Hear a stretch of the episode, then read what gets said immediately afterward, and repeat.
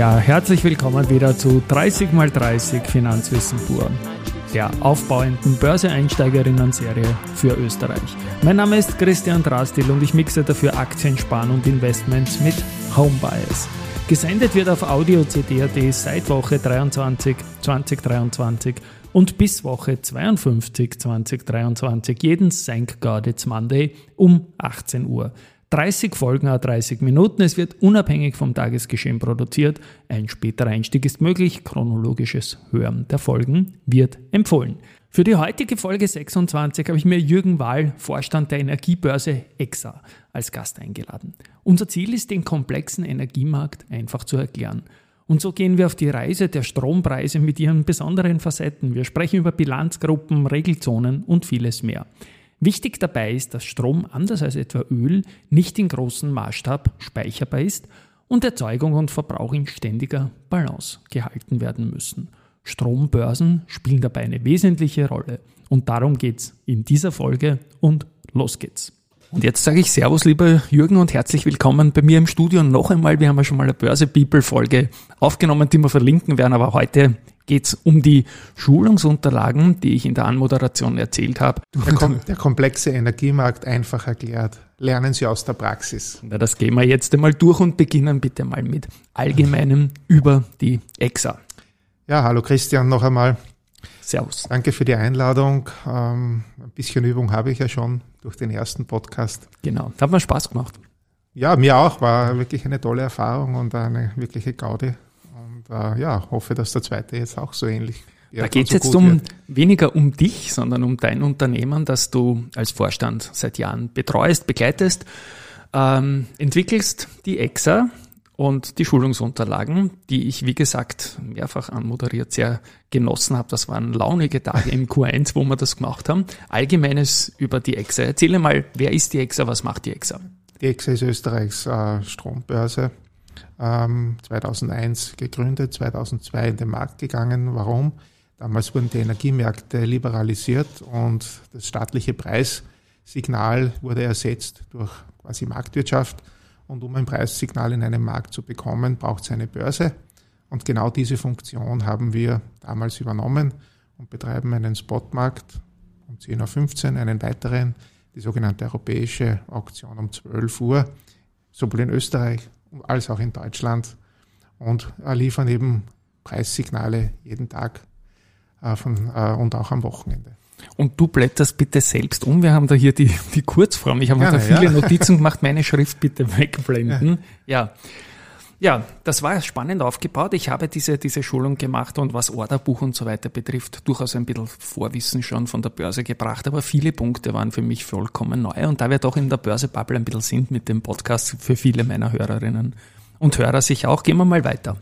Ja, vielleicht so ist es auch zu den Schulungen gekommen. Da wir eben Teil der Börse-Bubble sind, muss jeder Stromhändler äh, auch eine Schulung machen. Und mhm. dieses Thema haben, dann, haben wir dann sukzessive ausgebaut für die Branche und sind so ein kleines Know-how-Center für das Thema ähm, Energiehandel und auch verwandte Themen dazu, Gas, CO2 etc. Mhm. und helfen dann nicht nur der Branche, sondern natürlich auch den Journalisten. CCBA, das ist auch spannend. Das ist doch die, die Abwicklungsstelle. Ganz genau. Also wir ja. haben vor mittlerweile gut zwei Jahren äh, unsere, unser Clearing und, und Sicherheitenmanagement äh, aus dem eigenen Unternehmen ausgegliedert und in die CCBA gegliedert. Die CCBA ist die Clearinggesellschaft der Wiener Börse, mhm. ist finanziell wesentlich potenter und das ist Gott sei Dank äh, früh, früh genug passiert, damit wir eben hier nicht in Liquiditätsschwierigkeiten kommen, weil wir auch als Börse äh, Sicherheiten am Markt hinterlegen müssen und durch die Explosion der Strom Preise wäre das für uns Im Vorjahr nicht darstellbar geworden. Ne? Wäre das im Vorjahr sowieso ein Thema geworden und nicht mehr darstellbar gewesen. Also mhm. so gesehen sind wir sehr froh, dass das rechtzeitig äh, und vorausschauend passiert ist. Und die CCBA, die kümmert sich jetzt nicht ausschließlich um Strom, sondern auch um klassische Börsegeschäfte. Genau, die, wird, die, die wickelt das ab, was bei uns auf der Plattform gehandelt wird. Das geht mhm. dann ins Clearing, ins Billing und äh, Gutschrift, Rechnung wird ausgeschickt und erledigt. Dann bleiben wir da noch vielleicht bei der Struktur ein bisschen. Du bist der Vorstand. Wer sind unter Anführungszeichen deine Eigentümer bei der EXA? Ja, der wichtigste Eigentümer ist die Wiener Börse, die hat mhm. die Sperrminorität von 25 und 1. Dann die Energiewirtschaft, äh, die österreichische quer durch, der Verbund, Landesgesellschaften, jeweils mit sehr kleinen Anteilen, insgesamt im knapp 25 Prozent, damit eben die, die handeln, nicht quasi im Geschäft, in dem Sinn das Geschäft nicht mitgestalten können. Und dann gibt's noch die österreichische Kontrollbank, äh, äh, die eben, wo die CCBA eben wiederum auch äh, 25 Prozent Anteile hat. Also umgekehrt, mhm. die, die, die genau. Kontrollbank 25, äh, 50 Prozent an der CCBA, die eben das Clearing ursprünglich entwickelt hat. Und äh, ja, die Entwicklung ist einfach so, dass Börsen grundsätzlich sich in den letzten Jahren Clearingbanken bedienen, weil die Handelsvolumina und natürlich auch die Energiepreise gestiegen sind. Und dementsprechend ist es besser, hier Profis äh, als Partner zu haben, die eben dann die gesamte Abwicklung einfach übernehmen und machen. Kleiner Sidestep. Wir, wir nehmen jetzt vier Tage vor dem Erscheinungstermin circa auf, Ende der Vorwoche. Ähm, Ende November und da gab es eine Veranstaltung von äh, der Eurex, der, mhm. der, deutschen Terminbörse, letztendlich, wo auch über die EIX-Beteiligung und die große Strombörse gesprochen und es war sehr launig und da habe ich natürlich erwähnen müssen, dass du heute zu Gast kommst und die haben sich auch irgendwie alle sehr gefreut und das mit den Margins und den, den Sicherheitsleistungen ist natürlich ein gigantisches Thema worldwide. Ja, klar, das ist ein ganz ein wichtiges Thema geworden und wurde uns ja voriges Jahr durch die Explosion der Strompreise sehr genau vor Augen geführt, was das eben im Energiemarkt bedeutet und welche Summen da auch im Spiel sind. Darf ich dann einen kleinen Exkurs gleich machen? Das im Vorjahr, das war ja wochenlang Thema in allen Medien, auch über Wien Energie und so weiter und so fort. Hat sich das wieder weitgehend beruhigt? Wie weit sind wir wieder beim Normal früherer Jahre? Sofern es auch ein Normal gibt. Ja, genau. Ja, das ist so ein wichtiger ähm, Punkt für mich, weil das ist also der Punkt ist schon, äh, dass eben vor allem durch diese, durch diese Neugestaltung des Energiemixes in Europa, durch die vielen äh, erneuerbaren Energieträger, die Volatilität einfach sehr stark zugenommen hat. Das ist einerseits die Volumensvolatilität. Wenn eben die Sonne scheint, dann ja, wird genau. eben Photovoltaik produziert oder wenn der Wind bläst, dann kommt eben Windenergie in den Markt. Und das natürlich erzeugt eine, auf, also eine sehr hohe Erzeugung. Mhm. Und auf der anderen Seite natürlich hat das Auswirkungen auf den Preis. Also wenn zum Beispiel jetzt sehr, sehr viel äh, Photovoltaik ähm, äh, im, zum Mittag, äh, wenn die Sonne voll scheint, am Markt ist, sinken die Preise. Ja.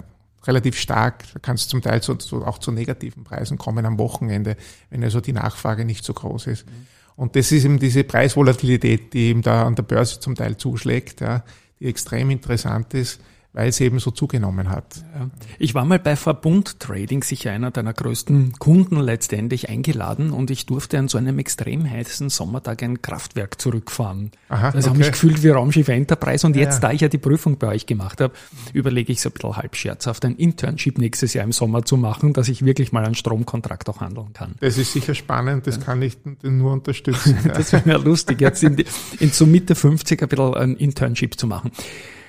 Börsebubble habe ich besprochen. Da kennt man die Produkte, die es gibt. Das sind gar nicht so viele. Es gibt verschiedene Underlyings, natürlich Millionen Aktien worldwide und dann gibt es Optionen, Futures, ein paar Zertifikate. Bei euch gibt es durchaus andere Produktarten und ich sage auch mal mehr und speziellere. Kommen wir mal zu den Produkten, die es bei der EXA für den Strommarkt gibt, bitte Jürgen. Wir sind eine reine Warenbörse. Das ist eine ganz eine wichtige Unterscheidung äh, zu allen anderen Börsen weil bei uns der Strom physisch gehandelt wird. Äh, das hört sich jetzt sehr abstrakt ein, aber an, aber neben der klassischen Handelsdienstleistung äh, wickeln wir auch dann quasi den Stromfluss ab. Sprich also der Strom, der in einem Kraftwerk produziert und verkauft wird, wird eben an einem bestimmten Punkt ins Übertragungsnetz eingespeist. Weil man ja braucht dort, ne? Weil man dort äh, entnimmt, genau, also, also einspeist und dann eben an einem anderen Punkt beim Käufer wird dann quasi der Strom entnommen. Und diese Dienstleistung, die wickeln wir auch ab äh, für den Übertragungsnetzbetreiber, also mhm. für die Verbund APG, die eben für das Übertragungsnetz äh, zuständig mhm. ist. Wo Austrian Power Grid, genau. Genau, wo unsere Plattform eben dranhängt. Mhm. Der Markt für Strom. Ich, ich habe es verkehrt liegen jetzt. Genau, ich habe es verkehrt liegen, die Unterlagen. Ähm, ja, ja äh, der Day-Ahead-Markt, der Spot-Markt äh, hat folgende Funktion. Äh, ein Energieversorger hat meistens einen Kraftwerkspark und Kunden, die er versorgen muss. Und es ist meistens so, dass das, was der Kraftwerkspark produziert, zwar gut prognostiziert wird, aber nicht genau auf die Kunden zugeschnitten werden kann. Das heißt also, es entstehen Überhänge, äh, Nachfrageüberhänge und Angebotsüberhänge.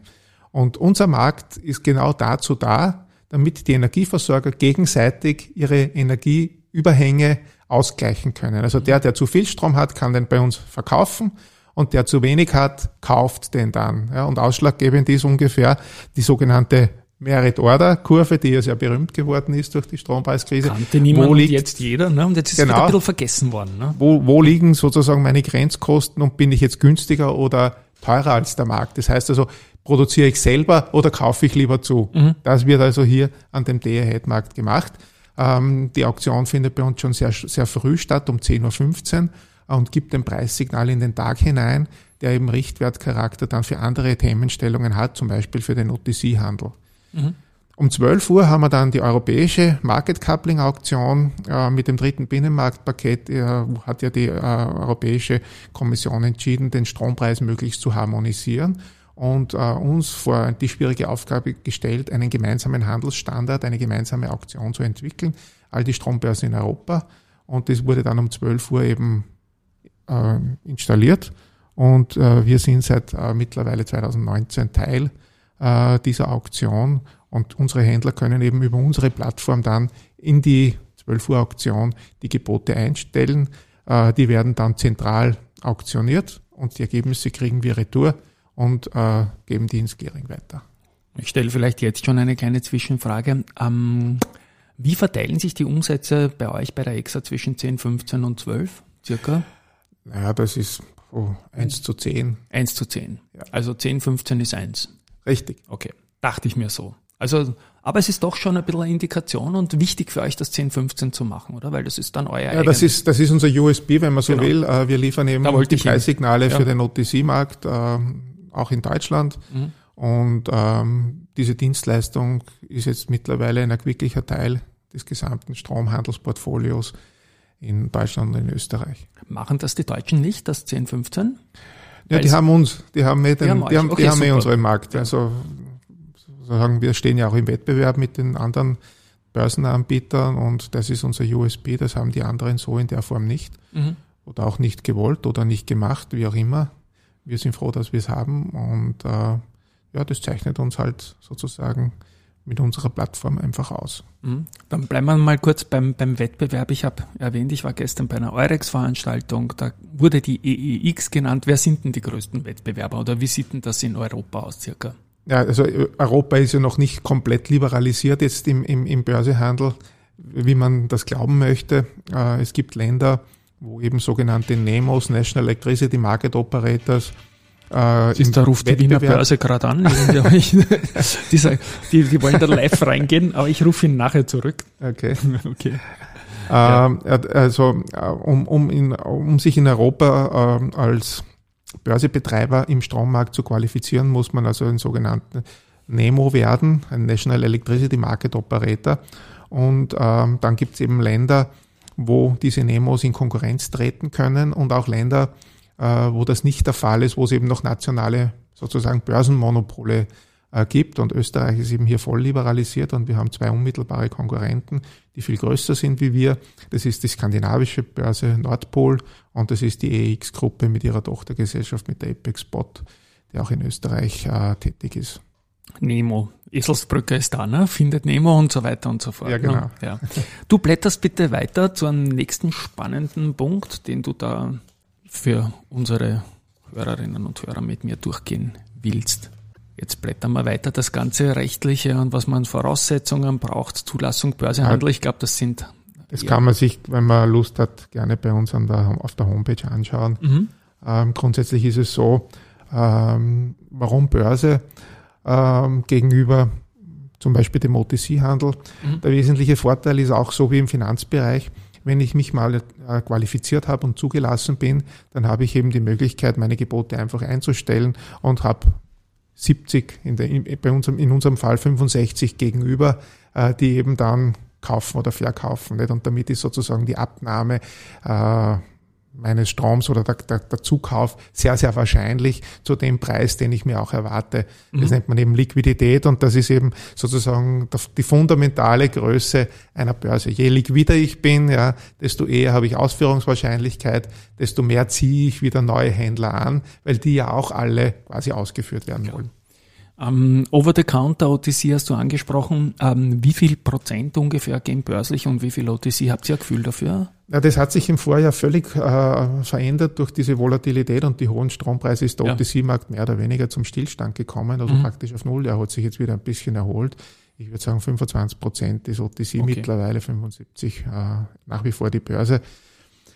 Was auch sehr positiv ist, und ich muss ein bisschen Werbung natürlich für die Börse machen, ist das Thema Transparenz. Ja, weil natürlich die Volumina, die Preise publiziert werden und vom OTC-Markt hört man in dem Sinn nichts, gibt es auch keine Zahlen und Daten. Einige Broker haben das, ja, da kann man natürlich auf Broker-Plattformen Zahlen zukaufen. Aber so wie auch, dass man es in der Zeitung liest oder bei uns auf der Homepage abrufen kann, äh, das gibt es im OTC-Handel natürlich nicht. Ja, das kennt man auch bei der Börse von den Dark Pools her und so weiter. Das hat sich auch immer mehr zu regulierten Märkten verschoben, was ich nur gut finden kann. Einen Punkt, den ich gern ausführlicher mit dir durchgehen möchte, ist etwas, was wir an der Aktienbörse, an der Anleihenbörse, ist, ja, du hast ihn schon aufgeschlagen, bitte. Ist das Thema Bilanzgruppe, das genau. wolltest du gerne hören. Bilanzgruppe ja. und dann Regelzonen, genau. solche Sachen. Ja, genau.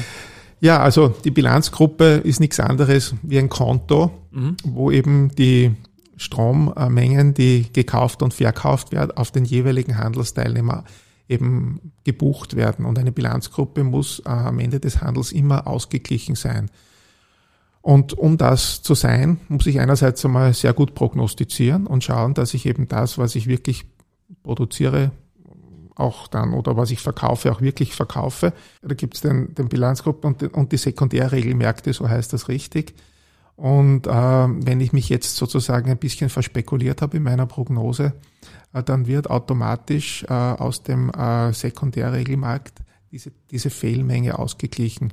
Mhm. Preislich ist das so, wenn ich eben zu viel pro, pro, produziere, dann muss ich in diesen Markt einspeisen und kriege verhältnismäßig weniger Geld dafür.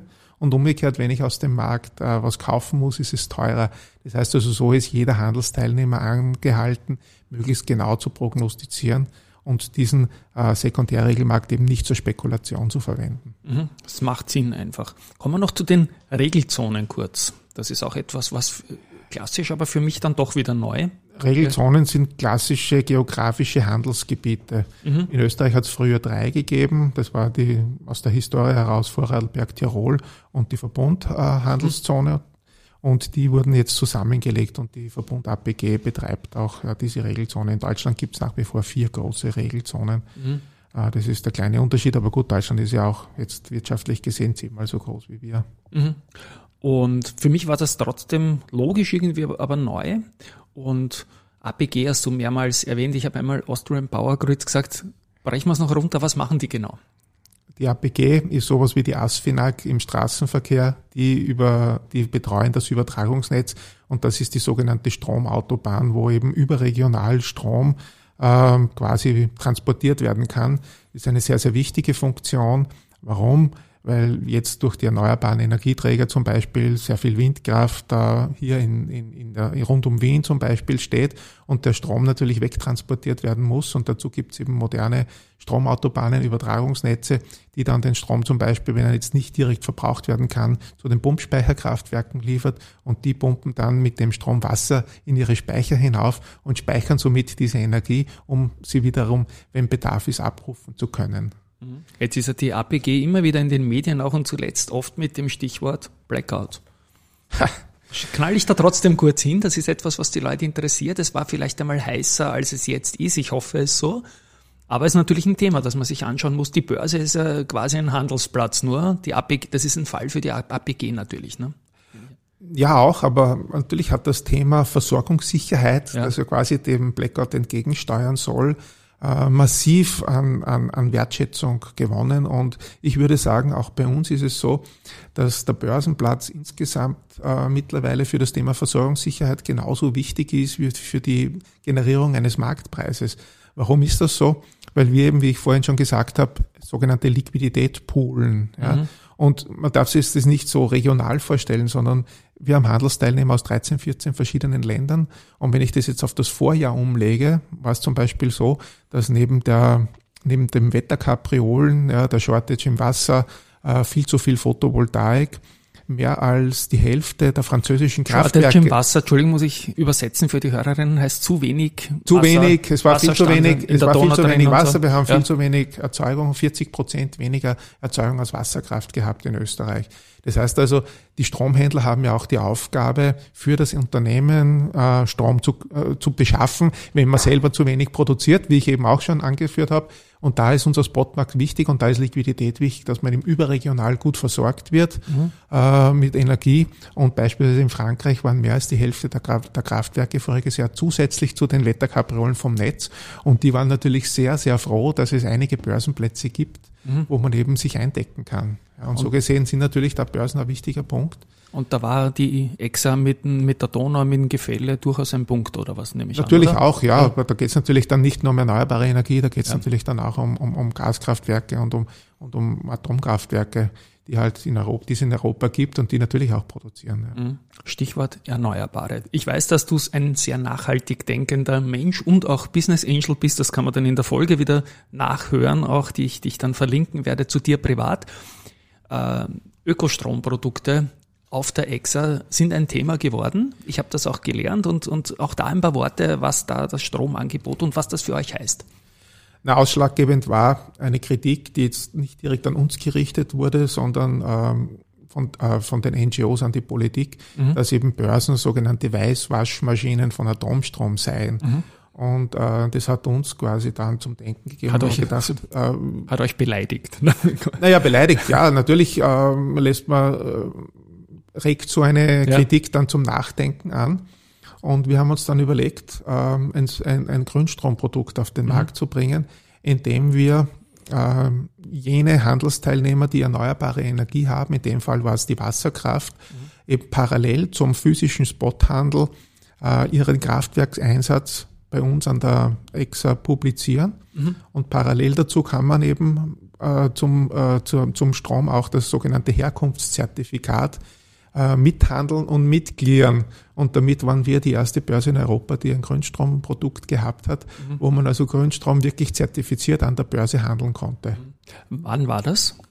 Circa? Oh, das, wann hat Deutschland den Atomausstieg be, be, äh, beschlossen? Das war dann unmittelbar halbes, dreiviertel Jahr nachher. Das muss so 2014, 15 okay. gewesen sein. Und wie ist die Nachfrage nach diesen Produkten und haben andere Börsen schon nachgezogen? Ähm, naja, wir leben ja in einem großen, einem großen Transformationsprozess. Anfänglich ähm, haben wir das als Nischenprodukt, so wie wir auch bekannt dafür sind, eingeführt. Das war dann ein paar Jahre liquid, hat aber jetzt sehr stark an Liquidität verloren. Warum?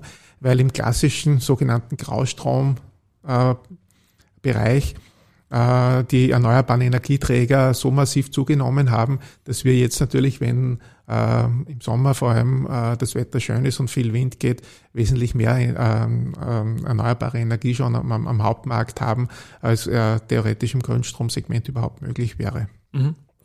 Und gibt es da irgendwelche neuen Trends? Ihr habt als erste europäische Börse damit begonnen. Ich denke auch weltweit ziemlich weit vorne. Wohl, nehme ich an, oder? Ja, ja ich meine, weltweit, äh, die, die Börsen weltweit sind ganz unterschiedlich gegliedert, haben auch unterschiedlichste Produkte und, und, und Dienstleistungen. Aber zum Thema Grünstrom glaube ich schon, dass wir da also mhm. Pioniere waren oder Pioniere sind und uns damit auch sehr intensiv auseinandergesetzt haben. Jetzt ist ja noch ein Punkt, der da dazu passt irgendwie. Wir haben ja an den Wertpapierbörsen einen weltweit vernetzten Handel. Du kannst eine chinesische Aktie kaufen, wenn es da nicht irgendwelche regulatorischen Dinge gibt. Du kannst dich an der Nasdaq eindecken und überhaupt. Wo sind die Grenzen vom Strommarkt jetzt von den Handelsteilnehmern her? Ist das eine europäische Geschichte oder sind dann auch Amerikaner angeboten? Ich weiß, ihr seid der Prüfung, aber ich, ich Du willst mich ja, ein bisschen prüfen. Ich möchte dich prüfen, aber ich möchte vom, vom Profi ähm, hören, ja.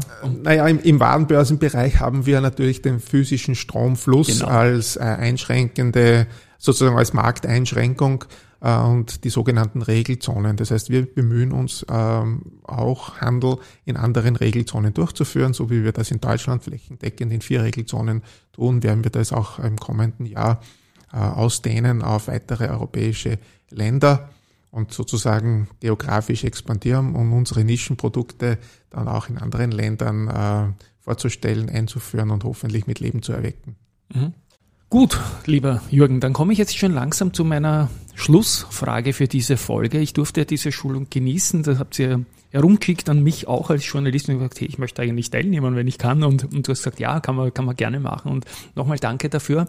Aber ich glaube, die Journalisten sind jetzt nicht die Hauptzielgruppe. An wen richtet ihr euch mit eurem Schulungsangebot? Wer darf das machen und vor allem, wer muss das machen, wenn er welchen Job ausüben will oder sie?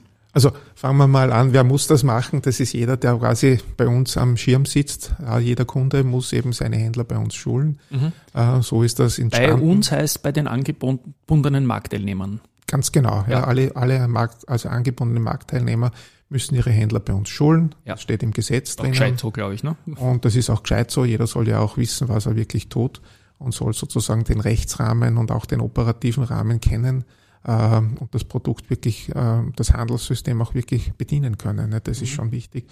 Geht ja auch um sehr viel Geld. Ja, das ist die Pflicht sozusagen. Und jetzt mhm. kommen wir zur Kür. Wir haben dann, weil wir eben hier sehr viel Know-how rundherum aufgebaut haben, uns überlegt, ähm, das auch für die Branche insgesamt anzubieten, weil ja nicht nur die Hardcore-Händler, die am Schirm sitzen, mit dem Handel zu tun haben, sondern es gibt ja ein sogenanntes Mid-Office, es gibt ein Back-Office. Das heißt, es sind die Leute, die den Handel mit vorbereiten, die den Handel mit abwickeln. Und äh, da ist es so, dass ähm, sehr oft Leute kommen, die haben eine gute fundierte wirtschaftliche Ausbildung, aber kennen die Technik nicht dahinter und das ist einerseits äh, ein, ein Thema, dass wir eben dann erklären, wie funktioniert das Bilanzgruppenmodell, wie funktioniert das Übertragungsnetz etc. Und umgekehrt ist es so, dass die Techniker, die in diesem Bereich sitzen, äh, der Netztechnik äh, beispielsweise, in der Warte bei der APG, wie wir schon gesagt haben, auch, auch, auch im, im Verteilnetz bei den Landesversorgern, die interessiert natürlich oft sehr stark das kaufmännische Thema. Wie funktioniert jetzt Handel wirklich? Wie gebe ich ein Order ein? Wie wäre ich ausgeführt etc., wie kann ich eine Handelsstrategie entwickeln. Und das haben wir zusammengefasst in ein umfangreiches Schulungskonzept, das wir natürlich auch laufend weiterentwickeln mit neuen Themen. Jetzt, also Sie, wenn es darum geht, den Gasmarkt zu ökologisieren zum Beispiel, haben wir Thema, Stichwort Wasserstoff etc. Also wir sind da schon zum Teil dann sehr speziell, aber bieten sozusagen einen guten Querschnitt für die gesamte Energiewirtschaft an und haben uns da einen USB erarbeitet mit unseren Schulungen. Mhm, und ich war wirklich sehr, sehr positiv angetan und ich kann es auch hier nochmal sagen, wir haben ja auch gebrainstormt im Anschluss an meine Schulung ein bisschen, dass wir vielleicht im nächsten Jahr dann etwas in Richtung Investor Relations Abteilungen machen. Es schadet dann nicht, eine Schnuppersache für ein, zwei Tage mal zu machen bei der EXA mit eurem Schulungsteam und da werden wir vielleicht eine gestrippte Variante ohne Prüfung vielleicht gemeinsam anbieten. Ja, ich meine, das Thema ESG, äh, ja. Reporting äh, wird für große Unternehmen immer wichtiger und dementsprechend muss man auch wissen, wo der Strom herkommt, was das für einen CO2-Impact letztlich für mein Unternehmen bedeutet. Und so gesehen, ja, gibt es da natürlich gewisse Wechselwirkungen auch äh, zu unserem Schulungsprogramm. Und da wird es einen Call to Action von mir dann in den nächsten Wochen mal B2B geben. Wunderbar, Jürgen. Das heißt, we stay tuned auf jeden Fall. Also für mich war es ein Deep Dive in den, in den Markt, den ich sehr, sehr, sehr spannend finde. Ich sage mal, danke, dass du da warst und auch den Hörerinnen und Hörern ähm, dieser Serie 30 mal 30 Finanzwissen pur in diesen 30 Minuten einen Einblick gegeben hast und ein Tschüss einmal und danke, dass du da warst. Ja, ja vielen Dank äh, dir, Christian, und auch an die Hörer. Ich hoffe, es hat Spaß gemacht. Mir jedenfalls und freue mich schon äh, auf den nächsten Podcast. Ich mich auch. Tschüss.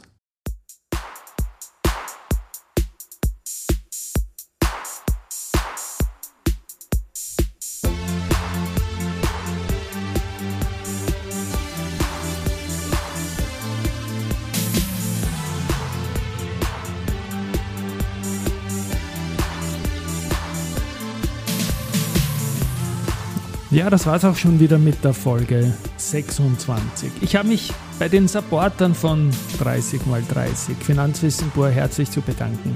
Das sind Unica, Dadat, die Rosinger Group, Immofinanz, Do Co., Adico Bank, VAS, ÖPWZ Finanzlehrgänge, die EXA, mit der wir heute die Sonderfolge gemacht haben, und die FH St. Pölten, sowie inhaltlich auch FMA, Wifi Wien und das Neos Lab. Den Jingle habe ich mit der Opernsängerin Rosanna Ananjan aufgenommen. Bewertungen bei Apple und Spotify machen mir Freude. Es müssen ja keine 5 Sterne sein. Jede Bewertung hilft. Wir hören uns nächste Woche wieder, wenn es heißt Thank God It's Monday bei 30 x 30 Finanzwissen. Pur, das Thema werden Investmentfonds sein.